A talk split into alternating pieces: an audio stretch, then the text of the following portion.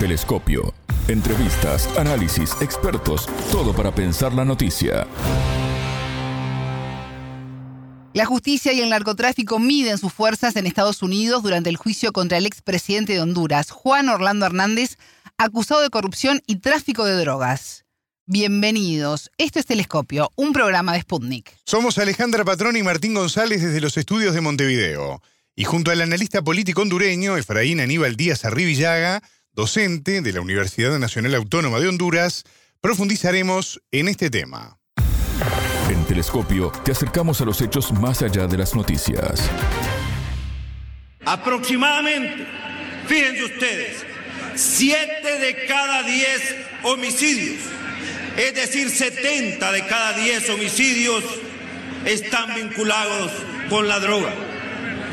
Quiere decir que si no existiera el problema de la droga en Honduras, no estaríamos entre los países más violentos del mundo. Personalmente, tengo claro, muy claro, que cualquier política que establezca Honduras para combatir la inseguridad debe tener como eje fundamental el combate a la droga, el narcotráfico, el crimen organizado, el lavado de activos y en consecuencia cero tolerancia, así como lo escuchan, cero tolerancia y punto.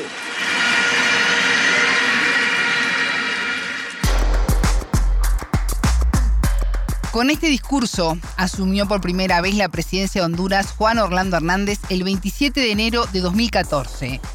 Diez años después, tras repetir mandato en 2022, se encuentra extraditado en Estados Unidos, enfrentando un juicio por tráfico de drogas, acusado de facilitar el contrabando de 500 toneladas de cocaína a cambio de millones de dólares en sobornos. El juicio del expresidente, que hasta ahora asegura ser inocente, estaba programado para comenzar el pasado 12 de febrero, pero el juez, Kevin Castell, decidió posponerlo para este martes 20. Según el abogado del exmandatario, Raymond Colon, el aplazamiento del juicio se debió a que la Fiscalía confirmó que no podía cumplir con la redacción de información clasificada que debía haber entregado a la defensa.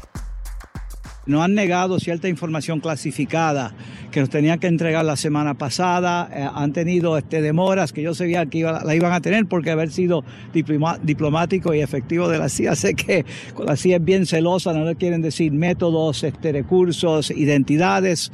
Actualmente quieren prevenir, y lo digo para que lo sepan, quieren prevenir que él tenga, que Juan tenga un justo, este, un juicio justo, y no quieren que él hable de ciertos individuos, funcionarios norteamericanos, alguien que es supuesta, como por ejemplo el este, este, el jefe o la jefa de, la estación de la CIA dentro de Tegucigalpa, que, vino a hablar con él, que eh, en términos de durante este buscando la aprobación de él con respecto a operaciones bilaterales, ¿no? No quieren que se mencione la CIA, el nombre de la CIA, también que otras cosas que se hicieron en términos del, este, vamos a decir, el escudo marítimo y actualmente el juez este, básicamente ha sido un aliado de la, de la fiscalía y ha prevenido muchas cosas este, tratando de demorar, no, demorar cuando, cuando ellos piden una, una demora se lo dan, cuando nosotros le hemos pedido lo ha, negado. Estábamos redactando información clasificada, yo y eh, eh, Reinato Stabile, el, el este, abogado mío, y faltaron. Este, ellos actualmente cancelaron tres este, oportunidades de revisarla porque la CIA, especialmente la CIA, demoró en dar una, una redacción Hernández, de 55 años, será juzgado en solitario en el Tribunal Federal Sur de Manhattan, en los Estados Unidos, después de que dos coacusados, el ex jefe de la policía hondureña, Juan Carlos, conocido como el Tigre Bonilla, y el ex policía Mauricio Hernández, se declararon culpables de narcotráfico. De ser hallado culpable de los tres cargos que le imputa la Fiscalía, narcotráfico y posesión de armas, podría ser condenado a cadena perpetua más 30 años, como su hermano Tony Hernández y su colaborador Giovanni Fuentes, quienes participaron en la misma red. El entrevistado. Para profundizar en este tema ya tenemos en línea a Efraín Aníbal Díaz Arribillaga. Él es analista político internacional y docente de la Universidad Nacional Autónoma de Honduras. Efraín, ¿cómo estás? Bienvenido a Telescopio. Qué gusto recibirte. Muchas gracias Alejandra, un placer siempre estar con ustedes y gracias por la invitación. El placer es nuestro. Efraín, se viene el juicio en Estados Unidos contra el expresidente de Honduras, Juan Orlando Hernández. ¿Qué expectativas hay? Bueno, esto ha generado una enorme expectativa aquí en Honduras, ¿no? Y sobre todo en la, cobertura periodística, bueno, poco usual y, y, más allá de lo necesario, o sea, casi permanentemente estamos escuchando distintas posiciones respecto a cuál, cuál realmente va a ser el, el resultado final de ese juicio del gobierno de Estados Unidos contra el, el exmandatario ya extraditado Juan Orlando Hernández. Pero hay veces lo que realmente se obvia, hay veces en el, los múltiples análisis, es el, el significado histórico que tiene para nuestro país. Porque yo, desde mi punto de vista, lo que está en juicio eh, es que don Juan Orlando Hernández eh, permitió y participó en el montaje de una estructura criminal basada en el narcotráfico y ligado a distintas fuentes de poder dentro de los partidos políticos, empresarios, fuerzas de seguridad del Estado, militares que actuaban con la absoluta impunidad. Eso me parece que es lo más significativo que yo puedo puedo ver y por otro lado haber puesto al desnudo, ¿no? Eh, la complicidad y la inefectividad deliberada de todo el sistema de justicia y seguridad del país que ha tolerado esto por tantos años, ¿no? No es un problema nuevo, pero realmente sí en los últimos 12 años esto se ha profundizado y eso eh, ha dejado en el país un sometido a la criminalidad, a la violencia y la muerte de tantos hondureños, ¿no? Cuyos efectos todavía están presentes ¿no? en el país, a pesar de los esfuerzos que se han hecho, esa semilla todavía no ha terminado de, de, generar constantes problemas y su presencia todavía es evidente, aunque quizás ya con menos intensidad que en el pasado. Efraín, el juicio por tráfico de drogas contra Juan Orlando Hernández ha causado gran polémica en el país.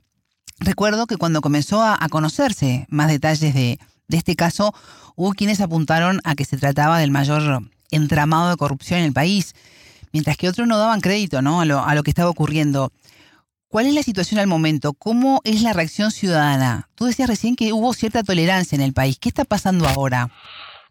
Bueno, te voy a decir que francamente nada diferente eh, en cuanto a que lo que la gente piensa, bueno, que, que sí es, es lo correcto, es lo justo, que le está aplicando justicia, la que no se le aplicó aquí, el señalamiento de la responsabilidad, claro, eh, algunos sectores que ahora de alguna manera están en la oposición sienten que, y los sectores más cercanos, que esto que es como una, una, un gran complot contra Juan Orlando Hernández, ¿no?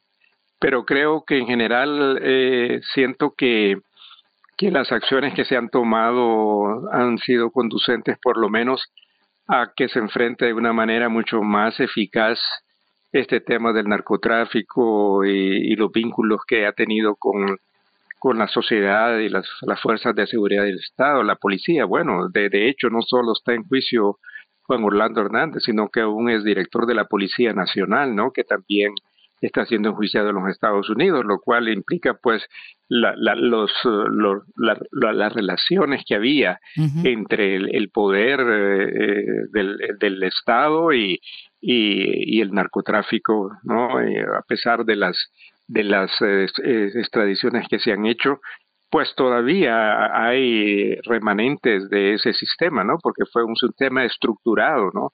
De, una manera que permeó en todo en toda la sociedad hondureña.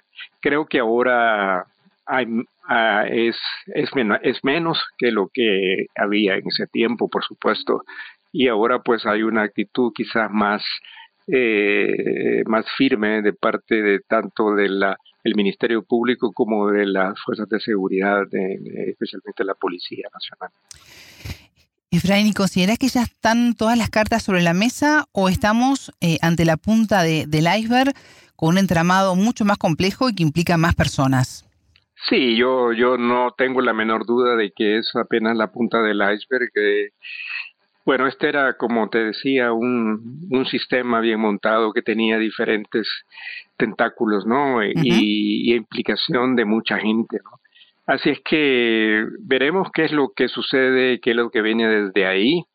Eh, no hay duda de que, de que se ha actuado con la total impunidad, ¿no? Por, por tantos años y que ahora, pues, eh, aunque sea, digamos, en un país extranjero, eh, que se esté celebrando ese juicio, yo creo que el juicio tiene sus consecuencias históricas y ojalá que progresivamente nosotros podamos ir saliendo de esa pesadilla, ¿no? Que vivimos por más de más de una década con plena intensidad y desde el poder mismo, ¿no? Así es que eh, eso es lo que puedo decirte. Yo creo que el, este sentimiento que te planteo es compartido por muchas personas en el país, aunque otras tratan, por supuesto, de, de darle un matiz distinto no eh, y, frente a, lo que está sucediendo en Honduras, la polarización política, el enfrentamiento a una oposición que, que no, no permite, digamos, o, que busca constantemente generar crisis, problemas, creo que el país tiene que, que avanzar, ¿no? Y, y, romper ese, con ese pasado que, que ha pesado mucho sobre nuestra, nuestra nación. Efraín, ¿y da ciertas garantías que el juicio se realice en Estados Unidos? Pues yo pienso que sí, yo no, no tengo duda de eso, ¿no? Eh, mm, estoy seguro que ese juicio se va a realizar y que, bueno, no se hubiera realizado esa extradición si no hubieran tenido las suficientes pruebas de su involucramiento directo. Hay, hay sectores que dicen que, que puede darse otra situación, pero al menos desde mi punto de vista, yo veo que las cosas van por ese camino, ¿no? Pero bueno, tenemos que esperar a ver qué es lo que pasa y, y bueno, eh, qué es lo que finalmente será. Pero bueno, ya de por sí creo que independientemente del resultado, creo que es un juicio histórico eh, en, en, el caso de, de un exmandatario. O sea, nunca había habido ese precedente. Creo que eso es... Eh, ya un paso muy significativo, eh, pero refleja las, por supuesto, las enormes debilidades de nuestro sistema de justicia que de alguna manera tiene que ser fortalecido para que esas cosas no vuelvan a pasar y que los hechos criminales que se hacen en el país se juzguen en Honduras, ¿no? Y no necesariamente afuera, pero eso es lo que ha sucedido, ha sido la realidad. Y bueno, esperamos que se haga justicia, ¿no? Eh, porque creo que que la merece eh, la nación nuestra y, el sufrimiento que eso ha traído a, nuestra nación. Efraín, el exmandatario tiene que convencer ahora al jurado de Estados Unidos eh, de su inocencia, ¿no? Él asegura que lo es. Se van a abrir a partir de ahora dos posibles caminos. Eh, ¿Qué pasa si no logra convencer a este jurado y se lo declara culpable? ¿Qué seguiría después? Bueno, eso es una pregunta bastante difícil de contestar, ¿no? Porque él ha sostenido permanentemente su inocencia, ¿no? En tanto, los otros dos implicados han declarado culpables, ¿no? Pero esos, esos eh, que se declararon culpables han tenido vínculos muy cercanos con él, así es que no, no veo cómo las cosas pueden ser de diferente, pero bueno, en estas cosas eh, el, jurado, pues entiendo que es integrado por personas que desconocen en absoluto pues la, la, realidad del país y las vinculaciones que hay. Y por supuesto eso asegura que a lo mejor la, las, lo que se, se dé en el juicio permita realmente que, que se dé el, el, veredicto correcto que debe de, de, privar. Pero eso es un asunto que todavía no, no, no podemos decir cómo, cómo eventualmente eso evolucionará, pero pienso que, que en, mi opinión, de que eh, la existencia de esa, de esa, de ese sistema de, de corrupción, impunidad, de vínculo con el narcotráfico era un secreto a voces eh, aquí en, el país durante, durante todo el tiempo que gobernó. O sea, pues que no era nada que no existía y que no existían los vínculos y el dinero del narcotráfico en la política y con sectores empresariales.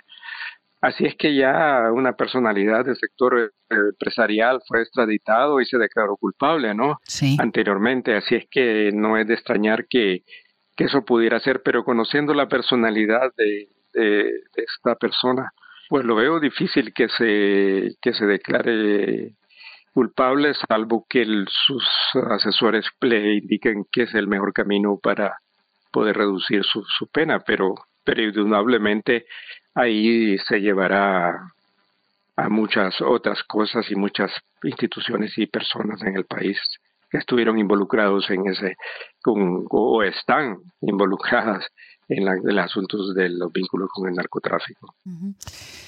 ¿Crees que en esta situación de, de, ser inocente o culpable estamos entre una batalla entre la justicia y el narcotráfico?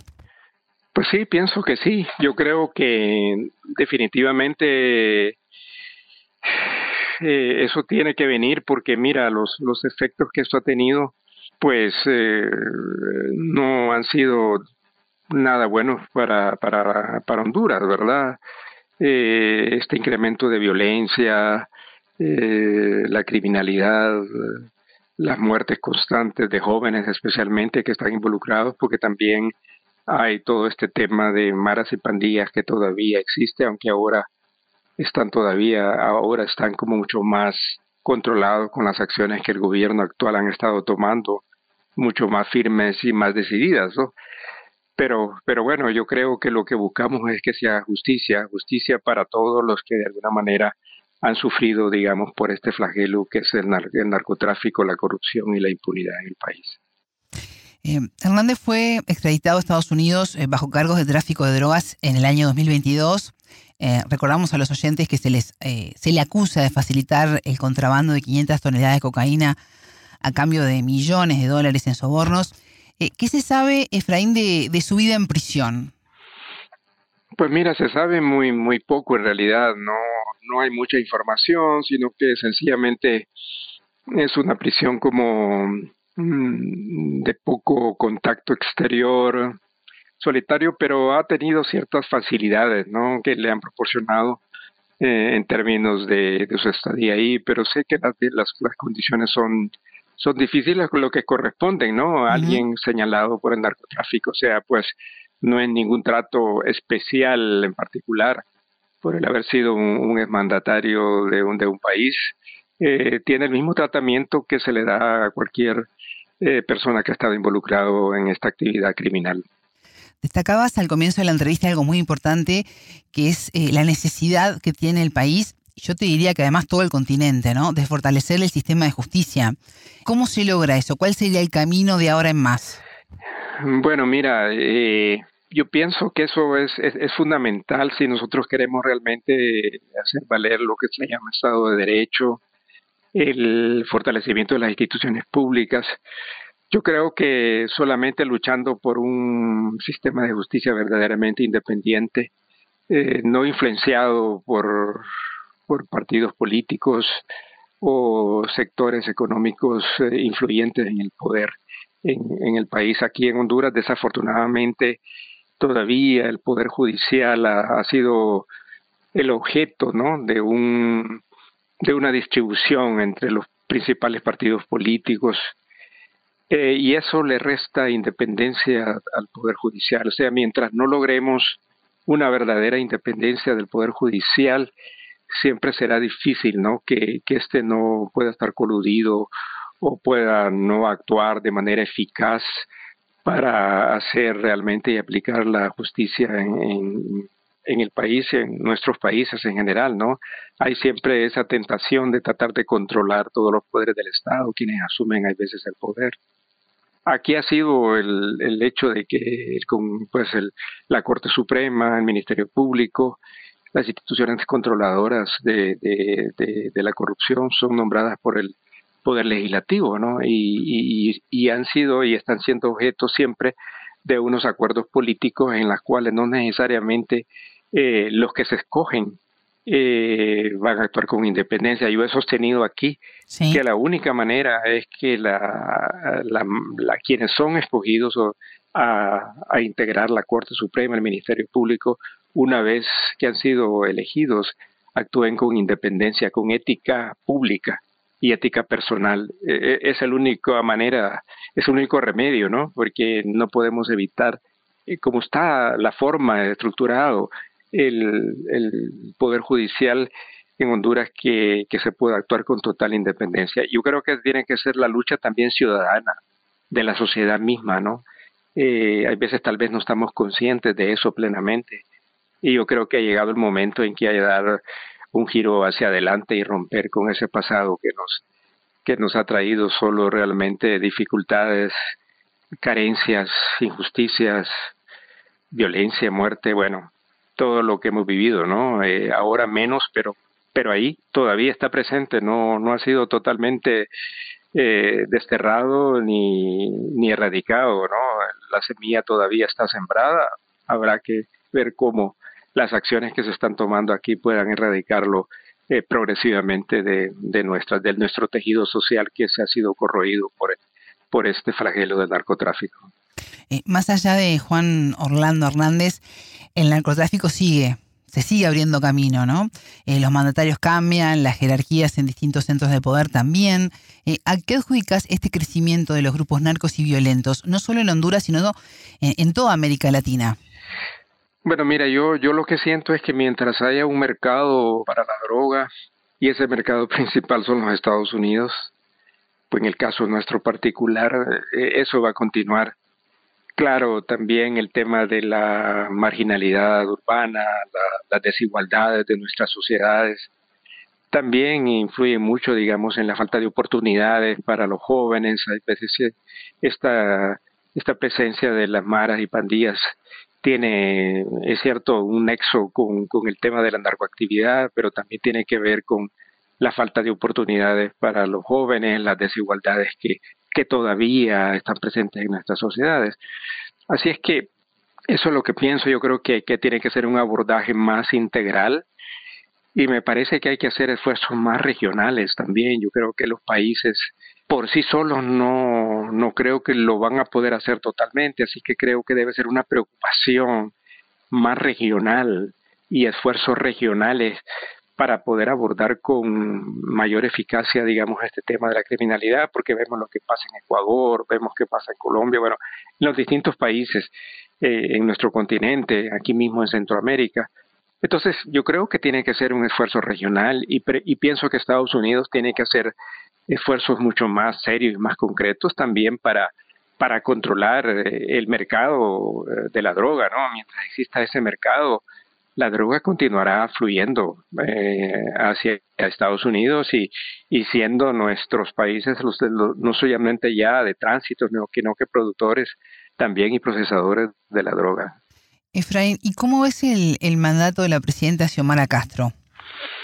Bueno, mira, es un tema, yo digo, eh, eh, vivimos un contexto muy contrariado de mucho enfrentamiento, mucha polarización. Ha sido dos años muy difíciles. La oposición está que, que existe se ha empeñado en una oposición obstruccionista que está impidiendo inclusive el funcionamiento del propio Congreso Nacional. Hemos tenido un Congreso que no ha sesionado por más de cuatro meses. Se ha logrado un consenso mínimo ahí entre algunas de las fuerzas políticas, algunos sectores de algunas fuerzas políticas, pero lo que se busca hay una estrategia muy clara de, desgaste del gobierno y hay una campaña mediática que genera eh, una, una campaña de desprestigio permanente, de exacerbar los errores y minimizar los logros, ¿no? Así es que eh, se han podido hacer algunas cosas, pero el camino todavía me parece bastante difícil para los próximos dos años. Eh, la situación de gobernabilidad y gobernanza sigue siendo un reto para, para el gobierno actual y no parece que hay los consensos necesarios para poder lograr una gobernabilidad mínima que permita avanzar en la agenda que el país requiere se ha hablado de las posibilidades de un diálogo con el sector privado para replantear un poco el tema del modelo económico y la estructura económica del país, pero ahí hay pocos avances, ¿no? No, no hay. Y, y por otro lado, siento eh, también eh, una, una constante eh, interferencia externa, sobre todo de parte del mismo gobierno de Estados Unidos, haciendo señalamientos respecto al tema de de este gobierno. Lo que, lo que insiste en gobierno, los sectores opositores es que, es que el gobierno de Doña Xiomara va en el mismo camino de Cuba, de Venezuela, de Nicaragua. Y este tipo de cosas que lo que pretenden crear es un ambiente de temor, de miedo, de pesimismo sobre las posibilidades que, como país tenemos. Eso es lo que yo percibo en este momento, Alejandra, y, es, y eso es realmente preocupante, ¿no? Porque no es el problema de lo que está en juego el gobierno de Doña Xiomara, sino que el país mismo. Y, y es al país al que están haciendo un daño, un daño enorme. Si tú vivieras aquí constantemente en los medios de comunicación, es realmente una campaña permanente, ¿no? Eh, de, de señalar solo los errores y cualquier pequeña cosa lo tienden de convertir en una crisis, en un problema, en un enfrentamiento, una polarización política eh, que no permite avanzar sustancialmente ¿no? Eh, en, los temas que son fundamentales para, para el país. ¿Y está logrando Estados Unidos y la oposición atemorizar a la población en ese sentido? ¿Está comenzando a hacer mella esa campaña tan mediática en contra de Xiomara Castro? Pues algo de eso sí, ¿verdad? O sea, al menos las encuestas que tú sabes, hay veces no. Sí. No les doy total crédito, pero tienden a tener una valoración no tan positiva ah, de doña Xiomara en comparación con lo que sucedió hace dos años. Claro que ha hecho mella, eso no hay duda, es que es casi una permanentemente todos los días, ¿no? Así es que uno que no es un lector muy muy agudo puede creerse todo lo que se dice, ¿no? Y muchas veces son rumores, suposiciones que no son necesariamente verdades, pero hay veces una mentira que se repite tantas veces, pues se convierte eventualmente en una verdad y, mucha gente se lo puede se lo puede creer, pero hay cosas que se están haciendo, ¿no? Y eso me parece que es eh, que es positivo, la reforma energética, se busca una ley de justicia tributaria, se han hecho apoyos a la población para contener un poco los efectos inflacionarios de, del incremento de los precios del combustible, de los alimentos. Y se está haciendo un esfuerzo grande en, la infraestructura del país, así es que algunas cosas buenas son positivas, aunque poco se, se, se resaltan, ¿no? Pero, pero evidentemente el ambiente eh, el, el contexto es sumamente polarizado, enfrentado y una oposición que es totalmente obstruccionista, no dejar hacer absolutamente nada. Dicen estar dispuestos a todo, pero no están dispuestos a nada. Y en base a, esa actitud obstruccionista de la oposición, tú decías lo difícil que está la gobernabilidad de aquí a los próximos dos años. Eh, pensando un poco más en lo inmediato, eh, ¿qué podemos esperar ¿Qué desafíos tiene la presidenta en ese sentido? Bueno, mira, yo yo no veo muchos cambios en, realidad, ¿no? A lo que ha venido sucediendo estos últimos dos años. Siento que no hay, eh, hay, un camino que, que, va, pero un camino como muy tortuoso. Con algunos hechos positivos, pero que la valoración general es que creo que las expectativas eran mucho más de lo que se ha podido hacer, pero teniendo un Congreso totalmente en contra, sin poder tener una mayoría calificada y apenas un mínimo de, de, mayoría, con algunos miembros de algunas de las fuerzas opositoras que han podido disentir de las líneas partidarias oficiales, no parece tan fácil el camino, pero, pero bueno, yo creo que hay al menos algunas cosas que yo veo positivas. Esta lucha contra eh, la delincuencia, pues ha ido caminando, no con los frutos que se pensaban, pero bueno, creo que lo que ha estado montado en el país no es tan fácil de destrabar. Eh, es un sistema, como decíamos, de, corrupción, impunidad, eh, y que, que, que, es difícil de desmantelar en un, en un solo periodo, ¿no?